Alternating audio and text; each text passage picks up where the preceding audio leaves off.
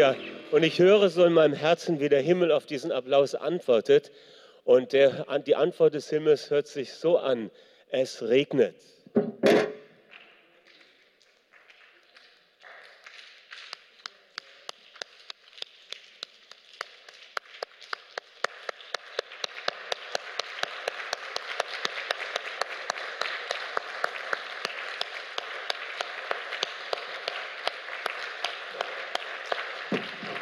Vater im Himmel, wir danken dir für den Regen des Segens und für den Regen der Gnade.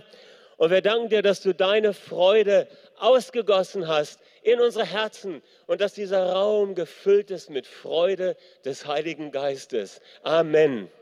Ihr Lieben, als ich vorhin da hinten saß, da kam auf einmal so ein Lachen in mein Herz. Ich sage euch was, dieser Raum ist voll mit Freude. Und ihr könnt es trinken, geistlich trinken. Und mich würde es nicht wundern, wenn einige von euch im Laufe des Morgens noch so von der Freude richtig stark gekitzelt werden. Ich wünsche euch das.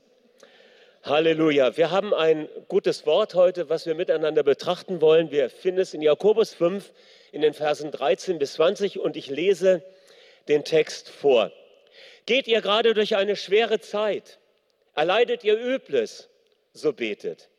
Fühlt ihr euch großartig? Erlebt ihr eine Zeit der Ermutigung? dann singt. Seid ihr krank oder schwach? Ruft geistliche Leiter aus der Gemeinde, dass sie mit euch beten und euch im Namen des Herrn mit Öl salben. Das Gebet oder das Gelübde des Glaubens wird die Wankenden heilen und der Herr wird sie aufrichten. Wer Sünden, wer Sünden begangen hat, dem werden sie vergeben werden und so werdet ihr innerlich und äußerlich gesund. Macht euch dies zur Gewohnheit bekennt untereinander offen eure Fehltritte und betet füreinander, damit ihr heil und gesund leben könnt. Viel vermag das Gebet des Gerechten in seiner Wirkung. Elia zum Beispiel war ein Mensch von gleichen Empfindungen wie wir. Und er betete, dass es nicht regnen möge, und das geschah. Dreieinhalb Jahre lang fiel nicht ein Tropfen Regen.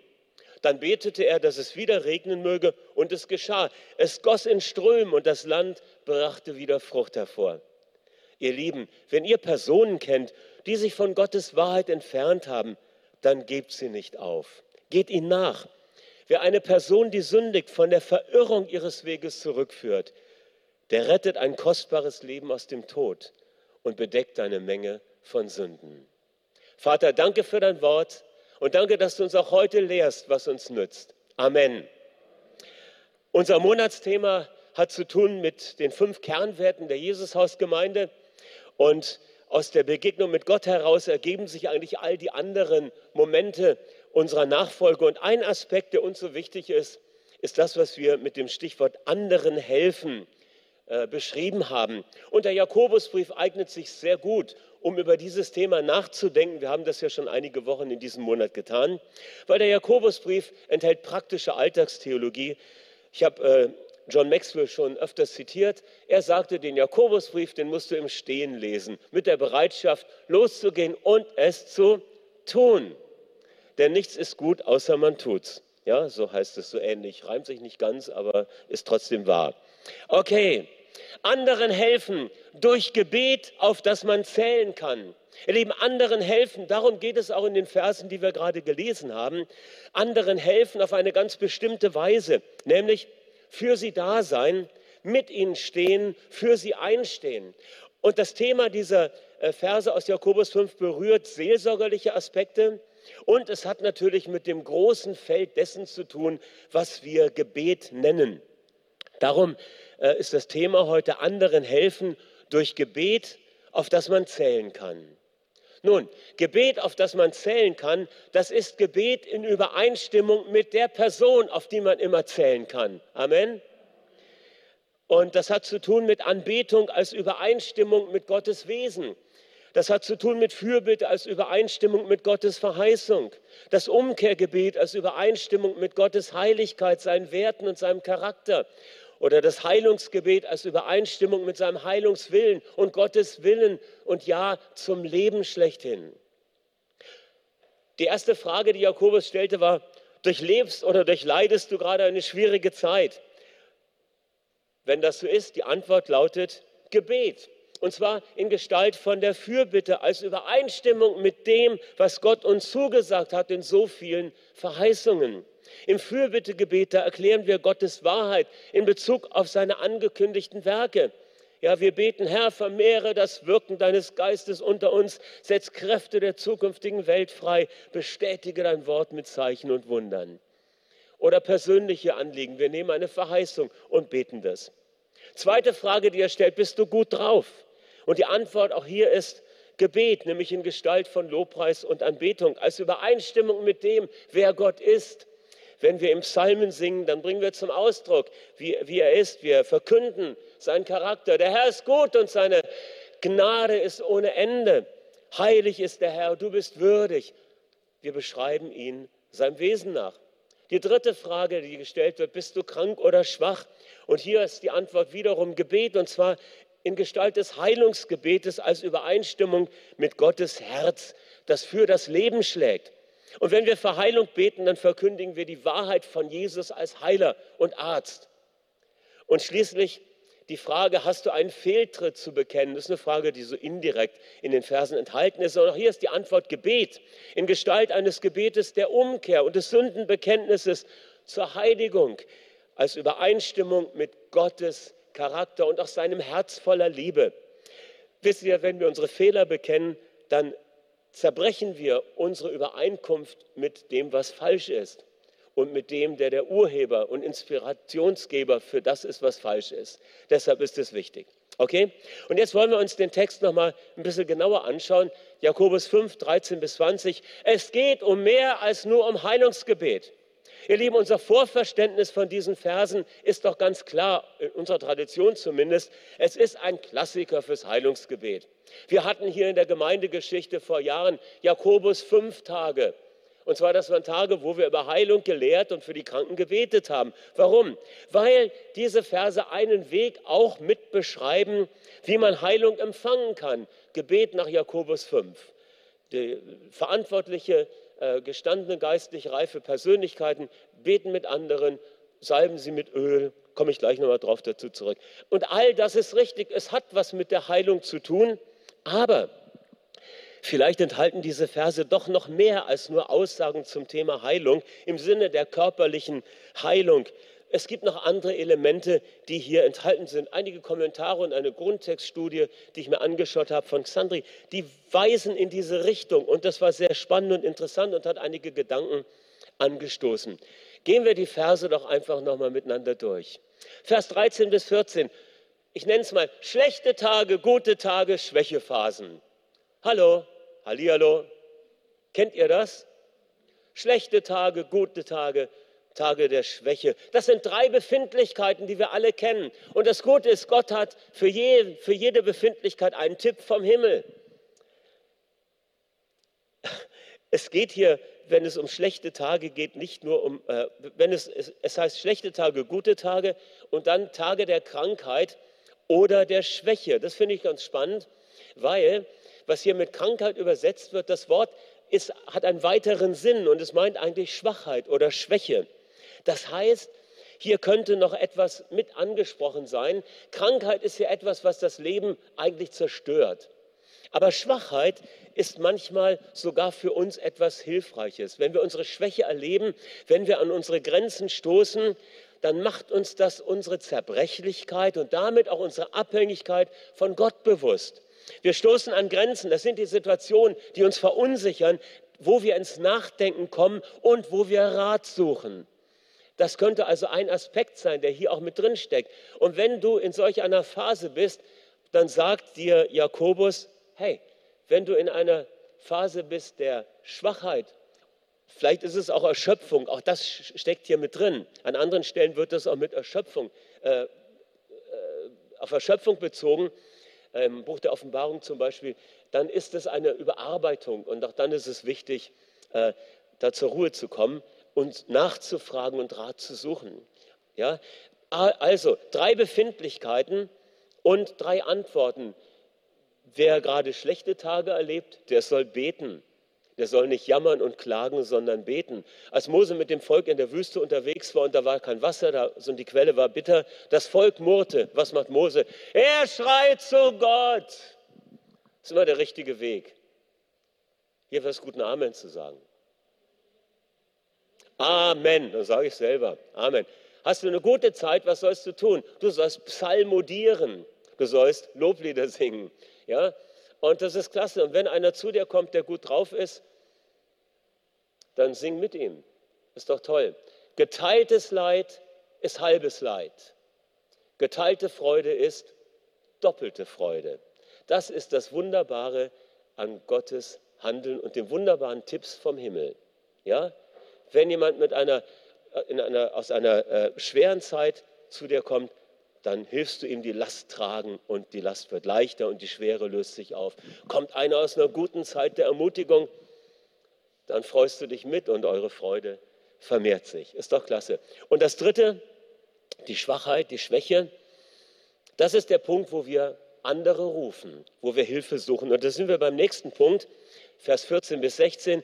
Hilfe kommt durch Gespräch und Gebet oder der Segen geistlicher Eltern, die Salbung und Soaking Prayer.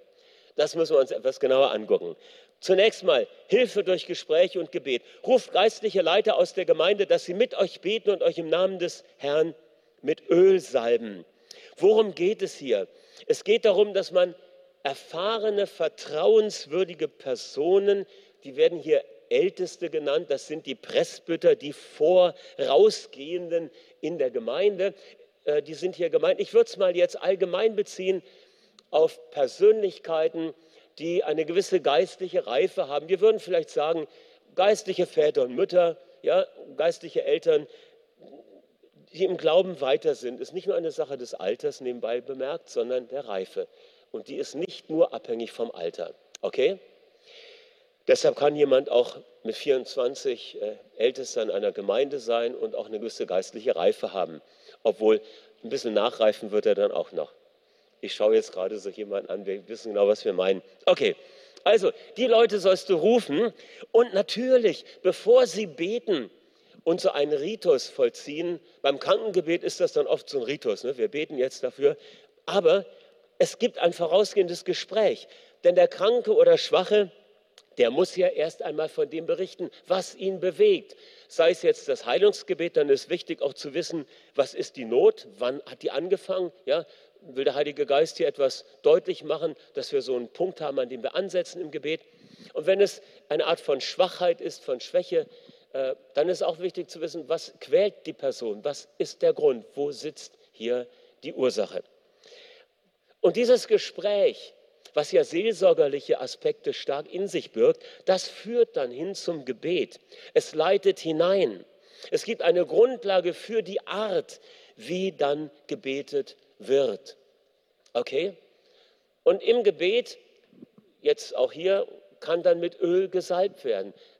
Gut, die Salbung mit Öl ist in der Bibel ein Zeichen von geistlicher Segnung, auch von Weihung, von Absonderung, von Autorität. Priester wurden geweiht mit der Ölsalbung. Äh, Verantwortliche in Gemeinden wurden eingesetzt, ja, auch mit Salbung und so weiter. Beim Heilungsgebet ist das Öl mehr ein Zeichen als ein Therapeutikum. Ja, wir wissen, dass Olivenöl viel verwendet wurde, auch in der Arzneikunde, in der Antike. Aber hier ist es eben eine Art Kontaktpunkt für den Glauben. Und wenn wir für Kranke beten und jemand mit Öl salben, dann ist nicht die Heilung im Öl, auch wenn wir vielleicht so ein schönes, besonderes Fläschchen mit israelischem Olivenöl haben und vielleicht besonders noch gebetet haben darüber. Die Kraft ist nicht im Öl, die Kraft ist im Vertrauen auf den Namen des Herrn. Amen. Aber die Salbung mit Öl ist ein Kontaktpunkt für den Glauben. Und genauso auch, wenn jemand innerlich schwach ist und du willst ihn segnen und hast das Gefühl, es ist gut, wenn ich ihn salbe, um ihn neu ja, diese Person, die möchte sich neu Gott hingeben, ja, in einem bestimmten Bereich, dann salbst du die Person und segnest sie nach Strich und Faden mit allem, was der Heilige Geist dir inspirativ beim prophetischen Segnungsgebet eingibt und aussprechen lässt. Das mit dem Ölsalben ist kein Muss, aber es wird hier erwähnt. Von daher, es ist ein Kontaktpunkt für den Glauben. Ich habe ein interessantes Bild eine Geschichte gelesen äh, mit einem interessanten Bild. Ich wusste das gar nicht, dass das so ist. Jemand sagte, dass Schafe manchmal von ganz kleinen Fliegen regelrecht gequält werden. Was machen die? Die legen ihre Eier in die Nase des Schafs. Dort entwickeln sich dann Maden und das Schaf wird fast irre. Ja, das Schaf stößt seinen Kopf dann sogar an Felsen und manchmal kommt es dadurch zu Tode. Die Augen und die Ohren beim Schaf sind auch anfällig für quälende Insekten. Und was macht der Hirte? Die Hirten salben oft den gesamten Schafskopf, so richtig mit Olivenöl, ja mit Öl. Und dieses Öl bildet eine Schutzbarriere gegen das Böse, das versucht, die Schafe zu zerstören. Und da dachte ich, ey, das ist ja mega cool in Verbindung mit diesem Vers und auch in Verbindung mit der Praxis dessen, was wir Soaking Prayer nennen, nämlich Gebet, wo wir getränkt werden mit der Gegenwart Gottes. Das ist doch mega. Wirst du von Sorgengedanken belästigt, schlägst du auch deinen Kopf vor Qual nachts nicht nur ins Kopfkissen, sondern ja auf dem Weg ins Badezimmer an die Wand, weil du Erleichterung suchst. Lass dir was sagen, Gottes Öl schützt. Gottes Präsenz in deinem Leben macht den Unterschied und gibt Frieden in den Gedanken. Ihr Lieben, und ich glaube, Jakobus 5 lässt sich anwenden, auch auf das sogenannte Soaking Prayer, das Gebet, wo wir getränkt werden mit dem Heiligen Geist, mit der Gegenwart Gottes, mit der Wahrheit Gottes, die segnend ausgesprochen wird über unserem Leben. Das ist so gut in die Gegenwart Gottes hineinzutreten, heraus aus dem Sichtbaren hinein in die unsichtbare Wirklichkeit und zu sagen, Herr, hier bin ich. Und dann kommt es vom Himmel, Oh, Und der, das, die Salbung fließt, der Segen Gottes fließt und in dir bricht etwas auf. Amen. Okay, es geht weiter. Dann heißt es hier in Vers 15, auch was ganz Interessantes, das Gelübde des Glaubens entdecken. Also das heißt, der, äh, das Gebet des Glaubens oder das Gelübde des Glaubens wird den Wankenden stärken. Und deshalb heißt der nächste Punkt, das Gelübde des Glaubens entdecken oder der Schwache spreche, ich bin stark. Was ist hier gemeint? Es heißt hier, das Gebet oder das Gelübde des Glaubens wird die Wankenden heilen und der Herr wird sie aufrichten. Das Gelübde des Glaubens, äh, der Schwache, bleiben wir mal beim Schwachen, nicht so sehr auf die Krankheit fixiert, sondern wir sagten ja, es hat ein breiteres Feld hier. Der, der schwach ist, braucht oft Glaubenserneuerung und Befestigung des Vertrauens auf Gott. Er braucht eine, äh, er muss neu auf die alte Grundlage gestellt werden. Neu auf die alte Grundlage gestellt werden. Er muss die Fehltritte im Alltag aussprechen und sich an die Möglichkeit der Vergebung erinnern. Deshalb heißt es in dem Zusammenhang, wer Sünden begangen hat, dem werden sie vergeben werden. Und so werdet ihr innerlich und äußerlich gesund. Das heißt, wir richten einander auf, indem wir miteinander und füreinander beten. Und das, und das Gelübde des Glaubens oder das Bekenntnis, was damit verbunden ist, das hat eben manchmal damit zu tun, dass wir unsere Fehler bekennen, unsere Fehltritte bekennen. Aber es hat, denke ich, auch damit zu tun, dass wir die Wahrheit Gottes aussprechen und neu unser Fundament des Glaubens festigen. Das Gelübde des Glaubens. Für mich ist das so etwas wie ein Bekenntnis, dass ich sage, Herr, mit deiner Hilfe werde ich nicht zurückweichen, sondern ich werde treu bleiben. Ja, vielleicht ist die Person in einer Phase, wo sie sagt, ich weiß gar nicht mehr, was rechts und links ist, ob ich überhaupt glaube oder ob das alles so stimmt. Und im Gespräch wird dieser Wankende wieder auf den Grund zurückgeführt. Hey, vergiss nicht, was Gott dir offenbart hat. Und dann bekennt er, Mensch, es tut mir leid, Herr, dass ich diese Dinge zugelassen habe. Aber jetzt entscheide ich mich vor dir und vor Zeugen heute, ich will dir vertrauen. Das Gelübde des Glaubens, der Schwache spreche, in ihm bin ich stark. Amen. Das ist die Hilfe für den, der diese Hilfe braucht, weil er dabei ist, als Wankender vielleicht sogar irgendwo zu fallen und liegen zu bleiben. Und er soll doch nicht von den Geiern gefressen werden, oder? Oder von den Amalekitern. Die haben immer die gesucht, die am Ende äh, der, der Wanderungsgruppe äh, durch die Wüste so ein bisschen zurückhinken. Ja? Die wankten so ein bisschen, die blieben nicht am Ball und deshalb wurden sie dann von den Amalekitern gekascht. Und das dürfen wir nicht zulassen. Okay? Und deshalb das Gelübde des Glaubens entdecken, jemanden hinführen in diese in diese äh, Möglichkeit. Okay, nächster Punkt. Vers 16, die neue Gewohnheit, Gebetspartnerschaften oder von Daniels Freunden und von John Wesley lernen. Macht es euch zur Gewohnheit, bekennt einander offen eure Fehltritte und betet füreinander, damit ihr heil und gesund leben könnt. Ich möchte heute Morgen eine Anregung geben für Gebetsduos und Triplets, für Gebetspartnerschaften mit dem Ziel, dass wir einander näher zu Gott bringen, aufeinander achten und einander helfen nach dem Motto, ich werde meines Bruders und meiner Schwester Hüter sein. Ich werde meines Bruders Hüter sein. Amen. Ihr seid wirklich da. Es ist schön, dass ihr da seid. Es auch schön, dass ich da bin. Beispiel aus der Geschichte. John Wesley. Er hatte eine Kleingruppenstruktur. Und diese Kleingruppen waren eingeteilt in größere und kleinere Kleingruppen. Und es gab dort Zweier- und Dreierschaften. Und was waren die Elemente der Treffen? Bibelstudium, Einzelseelsorge, gegenseitige Rechenschaftspflicht. Die haben eine enge Gemeinschaft miteinander gehabt. Und ich kann nur ganz stark ermutigen, Zweierschaft oder Dreierschaft zu starten und zu suchen. Ja, äh, ich hatte noch ein paar gute Tipps, die werde ich euch nicht alle sagen können. Aber ihr, wir können das auch noch vielleicht schriftlich machen, dass ihr ein paar Tipps bekommt für Zweier- und Dreierschaften.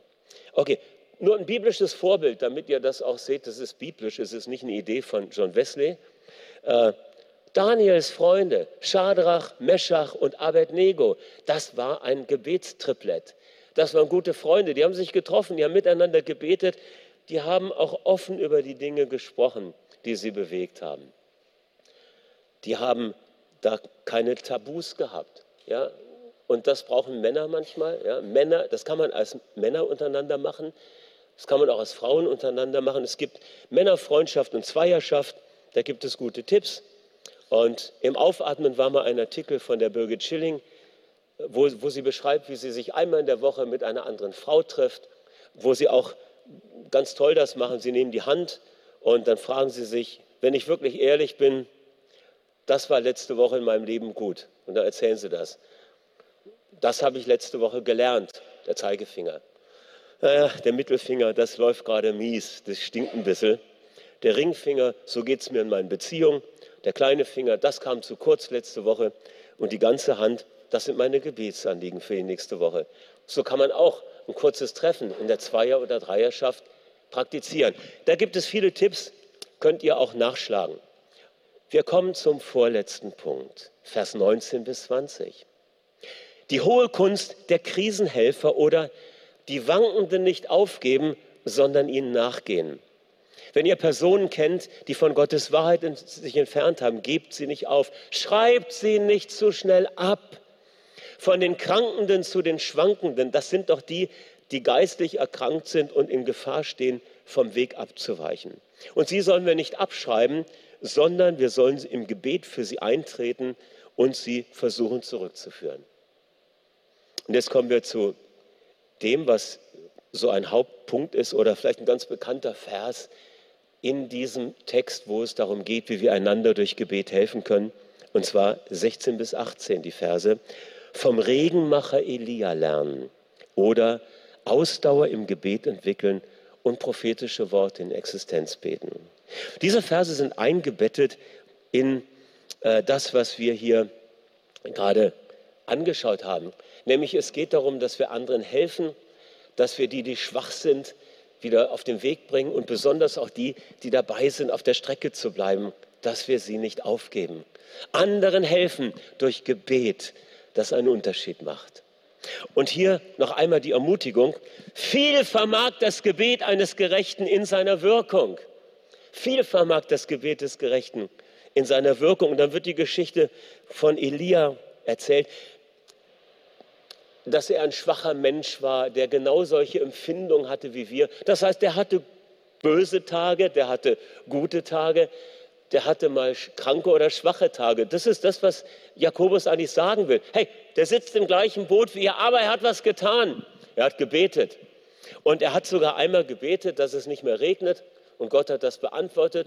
Das hat er nicht gemacht, weil er dachte, er müsste den Wetterbericht ändern, sondern weil das ein Gerichtswunder war. Und genauso auch dann, dass es wieder regnete. Es war ein Zeichen für Ahab und die Menschen zu seiner äh, Regierungszeit, dass wichtig ist, sich zu Gott zu wenden und umzukehren zu ihm. Wir sollten auch vielleicht, vielleicht ist ein Nebengedanke, wenn es wenig regnet im Land, sollten wir immer fragen, läuft irgendwas schief im Land?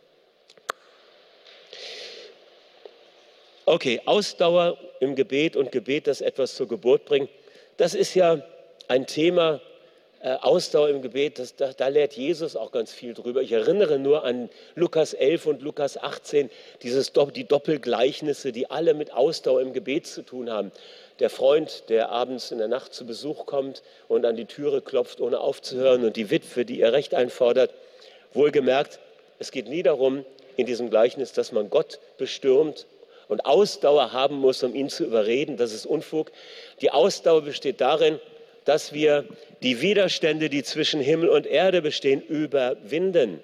Weil Gott antwortet unmittelbar. Aber in der unsichtbaren Welt gibt es Widerstände und durch unser Gebet arbeiten wir mit dem Himmel zusammen, der für uns arbeitet.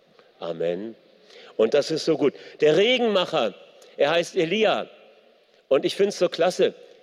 Er prophezeit, es wird nicht regnen. Er prophezeit, es regnet. Und dann setzt er sich nicht hin und sagt, Herr, ich habe alles getan, sondern er betet seine Prophetie in Existenz. Es ist das Gebet, das etwas zur Geburt bringt. Okay, vieles könnte man darüber sagen. Ist nicht die Zeit heute Morgen. Nur eins noch. Äh, wir müssen lernen, dran zu bleiben. Ich habe mich sehr gefreut. Äh, in diesem Jahr im September sollte ja eigentlich auch wieder die äh, Gebetskonferenz für Mittelasien stattfinden in Almaty. Und sie findet auch statt, aber leider diesmal nicht als Präsenzkonferenz. Deshalb werde ich auch nicht hinfahren. Aber sie findet statt als Online-Konferenz. Und äh, Juri schrieb mir, schick doch einen Gruß und so. Das habe ich gemacht. Und das Gute ist, sie haben ein Motto für ihre Konferenz. Und die setze ich mal hier an den Punkt. Und zwar Jesaja 62, Vers 7. Gebt keine Ruhe bis. Die Wächter auf der Mauer sind gemeint. Sie schweigen nicht, Sie geben keine Ruhe, bis Gottes Pläne und Absichten erfüllt sind. Ihr Lieben, bleibt dran. Vergisst den anderen nicht. Gute Zeiten, schlechte Zeiten, Zeiten der Krankheit, Zeiten der Schwäche, der Schwachheit, was immer auch das bedeutet. Ja? Gott ist dabei und die Antwort liegt in dem Gebet, wo wir mit dem übereinstimmen, auf den man sich immer verlassen kann. Der Praxistipp für dich und für mich als Hausaufgabe.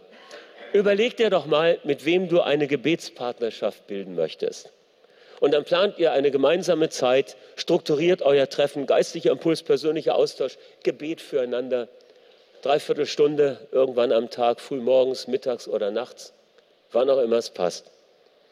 Und zur Aktivierung, schreib's dir auf, mein Entschluss. Ich werde Michael Müller, Daniela, Danta, ja, äh, einladen, ob sie mit mir ein Gebetsduo oder Triplett bildet. Vater, wir danken dir für dein Wort. Und wir danken dir, dass dein Wort Geist und Leben ist und dass es so ungeheuer praktisch ist für unseren Alltag. Und ich bitte dich, dass du uns begegnest in den Zeiten, wo es uns schlecht geht, in den Zeiten, wo wir Übles erfahren. Bitte dich, dass du uns begegnest in den Zeiten, wo wir gut drauf sind, wo wir ermutigt sind. Und wir danken dir, dass du uns begegnest, wenn wir Heilung brauchen und auch, wo, wenn wir Stärkung brauchen, Befestigung des Glaubens brauchen in Tagen der Schwachheit. Und ich danke dir, dass wir aufeinander Acht haben dürfen als Schwestern und Brüder, miteinander stehen dürfen. Und wir beten, dass du diese Gesinnung des Einanderhelfens wächst und stärkst unter uns.